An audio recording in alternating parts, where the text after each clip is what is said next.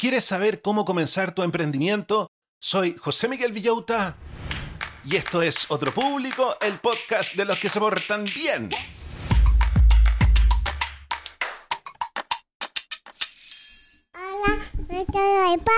Hola a todos los del podcast, ¿cómo están brochachos? ¿Cómo están brochets? ¿Cómo está la familia Manson, McKinsey, Morgan, Gaga, Pinkett Smith?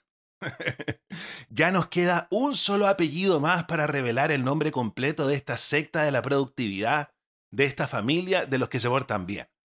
Oye, el programa del día de hoy miércoles está ideal para fin de año. ¿Por qué? Porque yo creo que esta es la época en la cual nosotros nos ponemos metas. Y uno de los sueños de muchos es renunciar a esa pega que te tiene chato y empezar tu propio emprendimiento para ser tu propio jefe. O quizás a lo mejor te quieres quedar en tu pega, pero quieres comenzar un pituto para tener platita extra.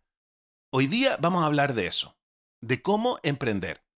Este capítulo es para que algunos fantaseen y para que otros que recién están comenzando con su emprendimiento tengan una guía fácil encontré un libro espectacular Wonder que se llama La empresa emergente de 100 dólares, The 100 Dollar Startup, escrito por una de las personas que yo admiro en este mundo de la productividad. Él se llama Chris Guillebeau, que tiene un podcast espectacular que se llama Side Hustle School, la escuela del pituto. Pituto como en ese negocio que uno tiene, no como pituto tengo un pituto para entrar a una empresa. Él conoce la experiencia de cientos de personas que han comenzado emprendimientos solo con una buena idea y 100 dólares en promedio. Pongan atención porque esto es lo que vamos a aprender hoy. ¿Por qué es esencial tener un plan de negocio simple? ¿Cómo se puede expandir un negocio? ¿Qué aporta una declaración de misión breve? ¿Qué tácticas de marketing y precios son efectivas con bajo presupuesto? y por qué es importante confiar en tu propio juicio al emprender. Eso, entre otras muchas cosas más, este es un capítulo para que lo guarden. Pero antes de comenzar a revisar el libro, vamos a agradecer a todos los que hacen que esta pequeña máquina independiente funcione. Vamos a agradecer a todos los que comparten el podcast en redes sociales, a los 130 patrones. Ya subimos a 130 patrones que me colaboran todos los meses con 3 dólares para que yo pueda vivir de este trabajo que hago con mucho cariño. De verdad, yo les tengo un cariño impresionante. Se los digo de verdad, ustedes son el mejor público que he tenido en mi vida. Y también le vamos a agradecer a los siguientes emprendimientos de los mismos auditores. ¿Sabías que es cada vez más valorado que las empresas ofrezcan soluciones que tengan que ver con los valores de las personas, en Estudio Evoluciona, nuestro equipo multidisciplinario te asesora en desarrollar productos y servicios con un enfoque en accesibilidad universal e igualdad de oportunidades, basado en los derechos humanos para evitar discriminación. Nos esforzamos por superar tus expectativas, asegurando que cada propuesta refleje estos valores fundamentales. Si tu organización busca impulsar una cultura inclusiva y dinámica, Contáctanos en contacto estudioevoluciona.com. Menciona este anuncio y recibe una sesión de consultoría gratuita en diversidad, equidad e inclusión. Transforma tu espacio de trabajo con Estudio Evoluciona. ¿Buscas cortinas y rollers que combinen estilo y calidad? Descubre Verónica Pinedo Decoración, donde cada espacio se transforma con elegancia. Con su expertise como arquitecta y decoradora, Verónica te ofrece una experiencia personalizada desde la selección de materiales hasta la instalación, garantizando acabados perfectos y a tu gusto. Y en esta temporada navideña, sorprende a tus seres queridos con regalos únicos. Elige entre una gran variedad de artículos decorativos geniales, ideales para cualquier espacio y gusto. Para descubrir la colección y solicitar asesoría, contáctate con Verónica vía WhatsApp al más 569-9433-3266 o síguela en Instagram como Verónica Pinedo Decoración. Dale un toque especial a tu hogar y a tus regalos esta Navidad. Si quieres avisar en el podcast, comunícate conmigo en Instagram. Búscame como José Miguel Villauta. Ahora sí, estamos listos para comenzar a revisar el libro.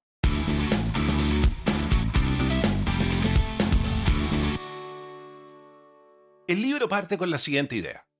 ¿Sabías que amar algo no es suficiente para triunfar en los negocios Claro, todos soñamos con ganarnos la vida haciendo algo que nos encanta, como viajar a lugares increíbles. Pero ojo, si nadie paga por eso, lo que amas es solo un pasatiempo. La clave del éxito está en encontrar ese punto mágico donde lo que te apasiona, lo que sabes hacer y lo que otros necesitan se cruzan. Pero ¿cómo empezar? Lo más importante en cualquier negocio es darle algo valioso a los clientes. Tienes que pensar todo el tiempo en cómo ayudar a los demás. A veces esto significa que no puedes convertir directamente tu pasión en un negocio. Quizás tengas que trabajar en algo relacionado, ayudando a otros a seguir esa misma pasión. Por ejemplo, hay un viajero, Gary Leff, que no se dedicó a viajar, sino que creó un mini negocio ayudando a otros a planificar viajes increíbles con sus millas de vuelo. Pero, ¿y si te faltan habilidades para el negocio que quieres? Aquí entra la transformación de habilidades. Aunque no tengas las habilidades específicas, seguro tienes algunas relacionadas. Las usas lo mejor que puedes y aprendes lo que te falta en el camino, así de simple. Como Kat Adler, que era mesera en Londres y tenía un don para tratar con la gente. Sin experiencia en relaciones públicas, usó sus habilidades sociales para emprender y empezar su propia empresa. No todas las pasiones se convierten en negocios. Por mucho que te guste comer pizza, no puedes hacer un negocio de comer pizza. Pero, ¿qué tal si abres una pizzería? Cuando pienses en oportunidades así, reflexiona sobre cómo puedes aportar algo a la gente y qué habilidades tienes. Ya, me encanta esto de ponernos a pensar en qué habilidades tenemos. Creo que eso nos puede subir el ánimo, ¿no? Todos tenemos habilidades, sobre todo los que estamos más viejos. Alguna habilidad tenemos que tener. Vamos con la siguiente idea. Imagina que quieres empezar un negocio. Lo primero es entender a tus clientes. ¿Qué necesitan de verdad?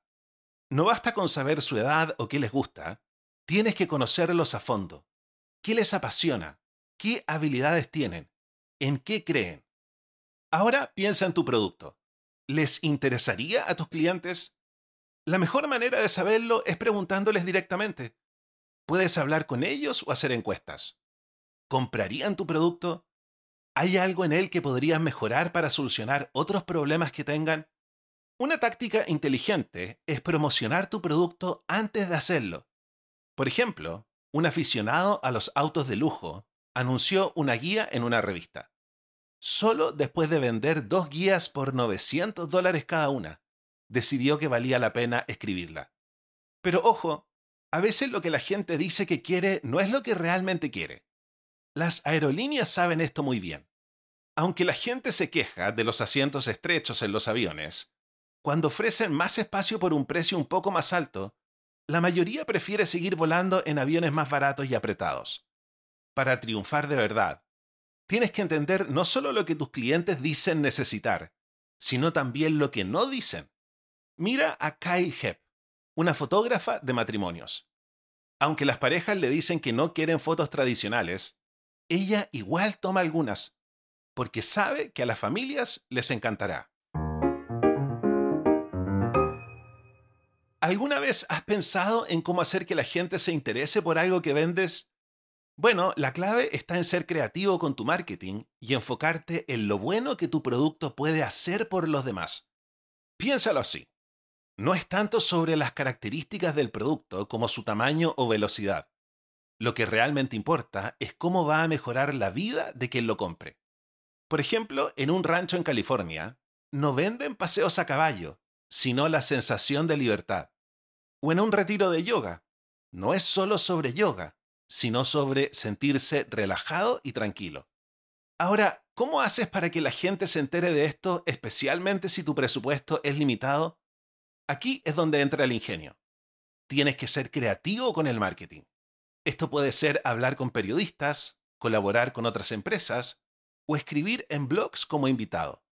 Estas tácticas suelen funcionar mejor y son más baratas que la publicidad tradicional lo que es genial para negocios pequeños. Otra idea genial es dar algo de tu producto.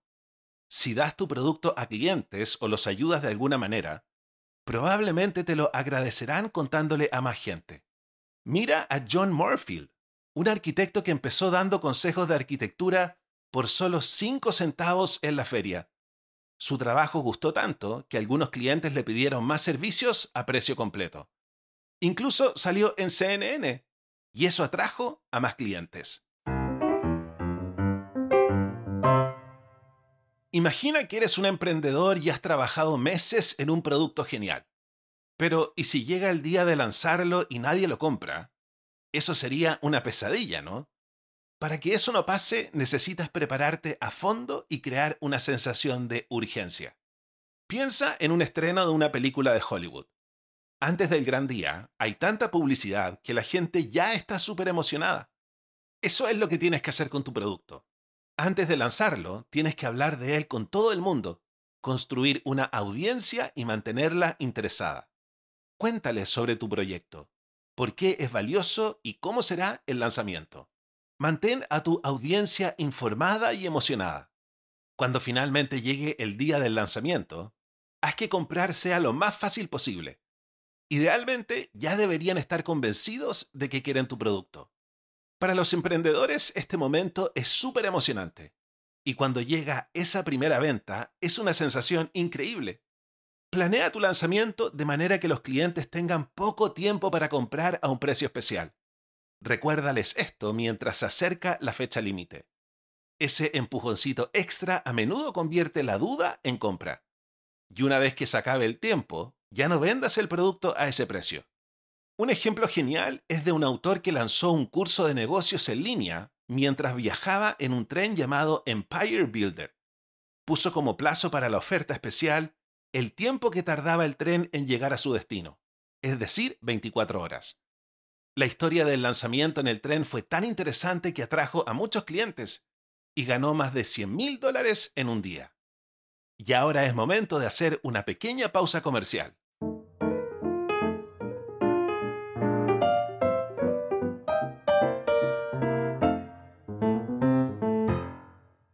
¿Estás en tus 40 o 50 y enfrentas una crisis laboral? Descubre tu valor con Claudia Zócar, experta en estrategias de empleabilidad para cargos gerenciales. Con su experiencia en negocios, te guiará para construir una estrategia y marca profesional impactante en LinkedIn, facilitando tu movilidad o reinserción laboral. Su programa se adapta a ti y usará la inteligencia artificial de manera innovadora para potenciar tu perfil.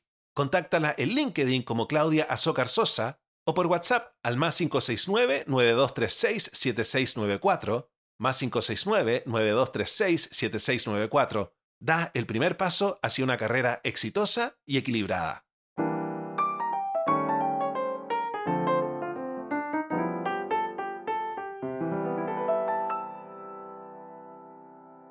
¿Sabías que para que un negocio sea más que un pasatiempo tienes que ganar dinero?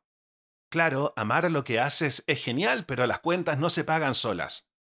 Así que si estás pensando en iniciar un negocio, hay tres cosas claves que tienes que tener en cuenta. Tus costos, tus ingresos y cómo financiar tu idea. Primero, hablemos del financiamiento. Antes, empezar un negocio significaba pedir un préstamo grande. Pero ahora, con solo una computadora y una página web, ya estás en marcha. Mira a Chelly Vitri, que comenzó un negocio de tours gastronómicos en Denver con solo 28 dólares y terminó ganando 60 mil dólares al año. Y si necesitas dinero extra, ¿qué tal probar algo como el crowdfunding? Shannon OK recaudó 10 mil dólares en un Kickstarter para su negocio de publicaciones de manualidades cuando el banco no le dio un préstamo. Luego están los costos. Es súper importante mantenerlos bajos especialmente si no tienes mucho dinero de reserva. Invierte solo en cosas que realmente aumenten tus ventas. Por ejemplo, un sitio web lujoso puede ser bonito, pero si no te trae más ventas no es necesario. Y por último, para aumentar tus ingresos tienes que ser proactivo. No solo te quedes pegado apagando incendios. Piensa en cómo desarrollar tu negocio y tus productos. ¿Qué estás creando? ¿Cómo puedes vender más? ¿Hay problemas que necesitas solucionar? Concéntrate en uno o dos indicadores clave, como las ventas por día o el precio promedio de los pedidos, para mantenerte enfocado en lo que realmente importa en tu empresa. ¿Te has preguntado cómo hacer que tu negocio sea súper rentable? Bueno, hay algunas ideas clave que pueden ayudarte. Primero, piensa en cómo puedes ganar dinero más de una vez con el mismo cliente. Una forma genial es ofrecer un servicio de suscripción. Imagina que tienes 400 personas suscritas a algo que cuesta 20 dólares al mes. Eso suma casi 100 mil dólares al año.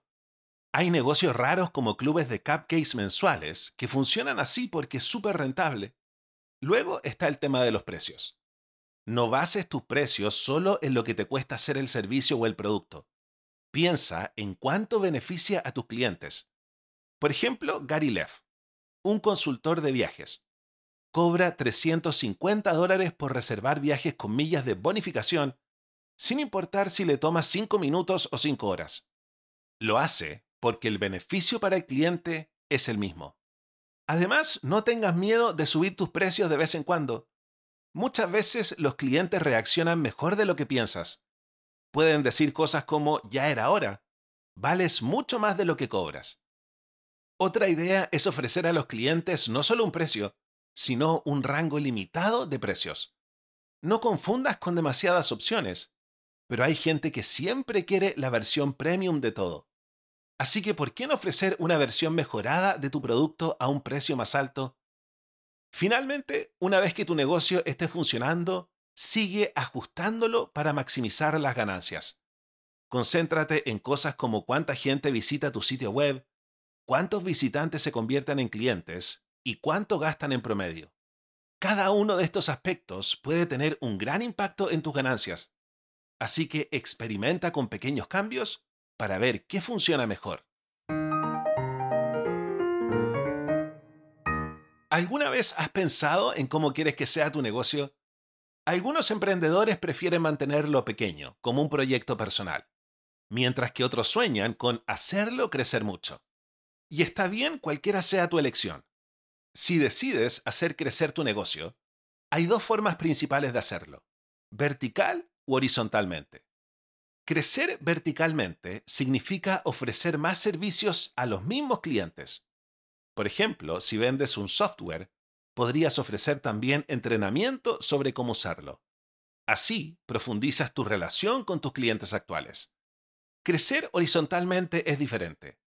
Significa crear nuevos productos o servicios para que atraigan a diferentes clientes.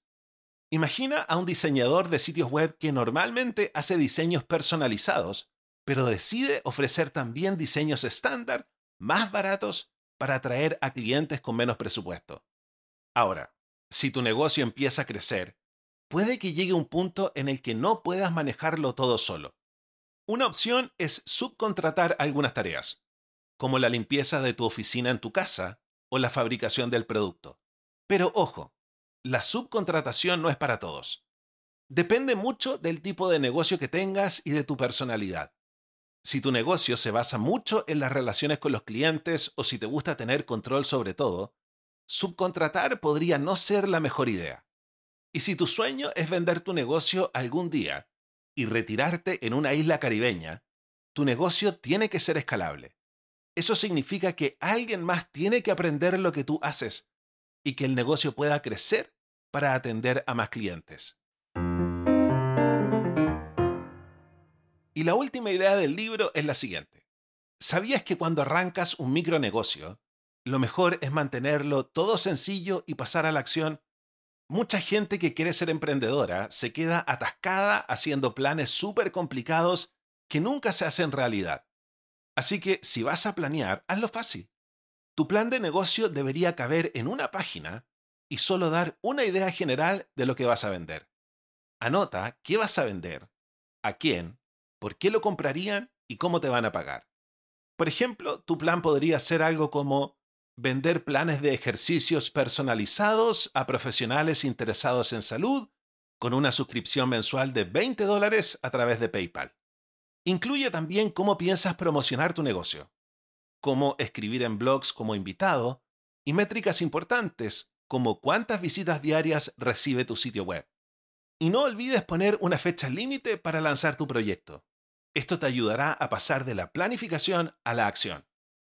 Tu declaración de misión también tiene que ser corta y clara, como un tweet de 140 caracteres.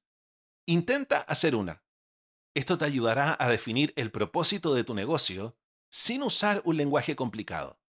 Tu misión podría ser Ayudo a gente ocupada y consciente de su salud a planificar sus entrenamientos para sentirse bien y mantenerse en forma.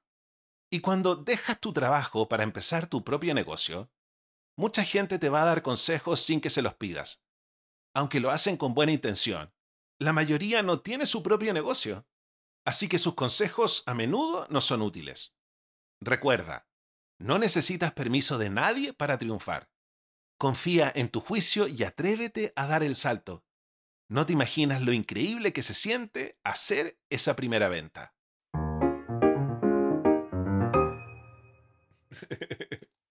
ya, quiero saber si quedaron entusiasmados, si van a empezar su propio emprendimiento, se puede.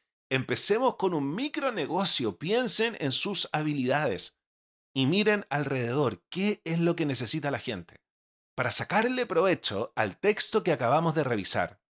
¿Por qué no vamos con nuestra sección El ranking de las tareas accionables? Las 10 tareas principales ordenadas por importancia.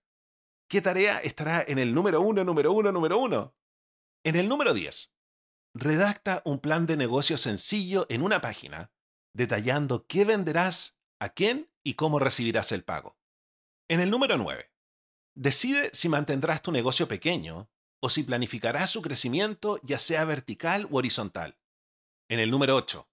Si planeas hacer crecer tu negocio, considera subcontratar tareas que no tengan que ver con tus fortalezas o intereses principales.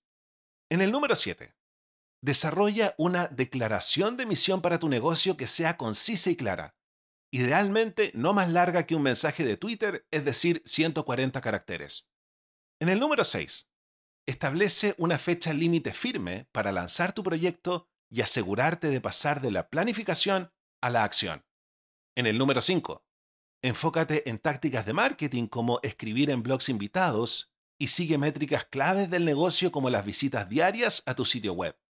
En el número 4, experimenta con estrategias de precios, como ofrecer un rango de precios o subirlos periódicamente. En el número 3, Explora estrategias creativas, como dar regalos o conectar con periodistas, especialmente si tienes un presupuesto ajustado. En el número 2, considera ofrecer un servicio de suscripción para ingresos recurrentes. Y en el número 1, número 1, número 1, confía en tu propio juicio y atrévete a iniciar tu negocio, ignorando los consejos no solicitados.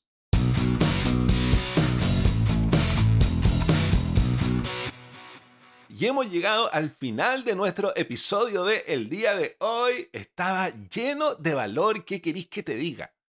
Oye, si disfrutaste el contenido y te gustaría apoyar este proyecto, agradezco enormemente a todos quienes contribuyen. Un especial agradecimiento a los patrones que se suscriben mensualmente en Patreon y a los propinistas que aportan ocasionalmente. Cada contribución es vital para mantener nuestro podcast activo con seis episodios semanales. Los patrones contribuyen con una suscripción fija de 3 dólares que me permite planificar y crecer, mientras que los propinistas aportan lo que pueden cuando pueden.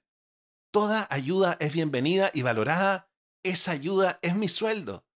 Ayúdame a ganar un sueldo como el tuyo. Para convertirte en patrón o propinista, los enlaces están en la descripción del podcast y lo pongo siempre en mis redes sociales. Es villota.start.page. Además, como patrón tendrás acceso a beneficios exclusivos como Zooms, encuentros en persona, y nuestro Discord, una especie de WhatsApp donde hay una gran comunidad para formar parte. Quiero decirles que este sábado tenemos nuestro encuentro en persona y debido a que es fin de año, debido a que se vienen las elecciones, no va a ir mucha gente, entonces va a ser un encuentro muy íntimo, va a ser un tete a tete. Oye, y nuestro Discord, la verdad es que está que explota. De verdad, hay una comunidad que nos apoyamos, estamos todo el día escribiendo, nos contamos nuestros problemas, cuando alguien tiene un accidente, todos nos preocupamos. Y no olvides que también puedes apoyar compartiendo este podcast en tus redes. Si te gusta, seguro que a tus amigos también les encantará. Gracias por escuchar, cuídense mucho y hasta el próximo episodio. Chao, chao.